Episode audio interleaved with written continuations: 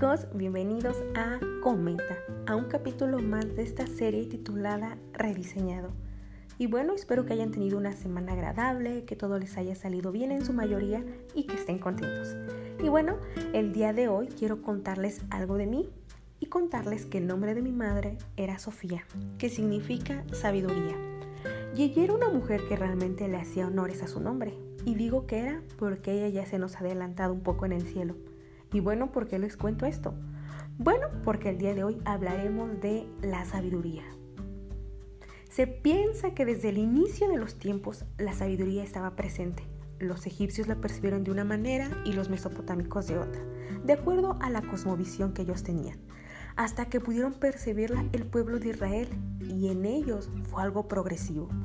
La empezaron concibiendo como algo práctico, hasta que pudieron concebirla en aquella sabiduría teológica que solo viene de parte de Dios. Y esta busca usar el conocimiento y entendimiento para conseguir buenos resultados, busca el desarrollo y la autorrealización personal.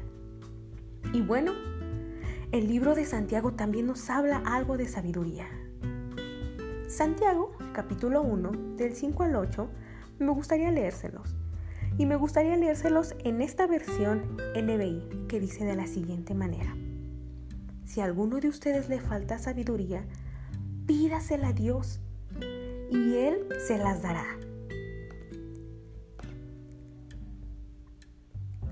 Pues Dios da a todos generosamente sin menospreciar a nadie, pero quien pida, que pida con fe, sin dudar, porque quien duda es como las olas del mar, agitadas y llevadas de un lado a otro por el viento. Quien es así, no piense que va a recibir cosa alguna del Señor. Es indeciso e inconstante en todo lo que hace. Pero para Santiago, sabiduría es la cualidad necesaria para poder enfrentar las pruebas como cristianos con valor, con valentía, piadosamente es decir, ver el sufrimiento pero desde la perspectiva de Dios. Y es que en los capítulos de arriba, antes de llegar al 5, podemos ver que hay pruebas alrededor en nuestra vida que vivimos todos los días. Y me encanta el libro de Santiago porque nos confronta con nuestras necesidades de ser transformados por Dios y de vivir un cristianismo práctico. Y Santiago le está pidiendo a Dios sabiduría, para actuar correctamente ante esas pruebas. Es decir, debemos pedirle ver nuestras dificultades, pero desde su perspectiva, con humildad, con esa manera piadosa. Es decir, darme cuenta de que soy frágil y que no lo puedo todo. En la primera frase, en el versículo 5 dice, si a alguno de ustedes le falta sabiduría, es decir, tengo necesidad, carezco de esto. Ah, necesito esta sabiduría. Por naturaleza el hombre es independiente y desea resolver sus problemas y tomar sus propias decisiones. Incluso el teólogo alemán John Albert del siglo XVIII mencionó, la paciencia está más al alcance de la mano de un buen hombre que la sabiduría. La primera ha de ser ejercitada, la segunda ha de ser solicitada. Pero la sabiduría no es algo que ya poseemos. La sabiduría pertenece a Dios, ya que es su virtud divina. Cualquiera que admite la necesidad de sabiduría debe ir y pedírsela a Dios.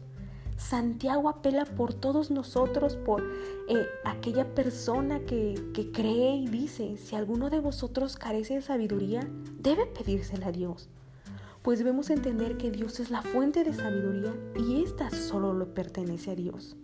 Dios no es parcial. Él quiere dar a cualquiera sin importar quién sea, porque Dios quiere dar esa característica que es de parte de Él, es gratuita.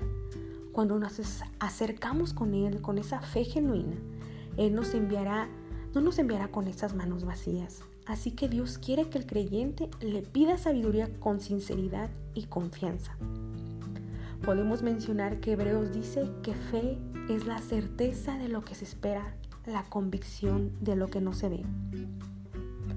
A veces nosotros pensamos que en medio de esas circunstancias mm, nuestra fe no es que no tengamos esa incertidumbre, vamos a tenerla. Abraham, el padre de los creyentes, tuvo sus momentos de duda y desesperanza. Sin embargo, a pesar de eso, decidió creerle a Dios y recibió esa promesa y Dios lo bendijo. Dios desea que nos acerquemos con esa sinceridad de decir, Señor, yo no lo puedo, pero tú sí. Y que nos dé esa sabiduría de tal manera que podamos afrontar las, las pruebas de una manera sabia. Dios es inmutable. En todo lo que dice y hace y nos las dará para que nosotros creamos en esas promesas que Dios nos ha dado. Dios dice que en medio de esas dificultades puede hacernos sabios y esta es lo que nos ayuda a ser transformados. Sabiduría es aprender a confiar en Él en medio del sufrimiento, aprender a confiar en Dios a pesar de las circunstancias, sin dudar de su bondad, y afrontar los problemas desde su perspectiva. Tengan una bonita noche, me dio gusto haber estado con ustedes en este podcast llamado Cometa en la serie Rediseñado.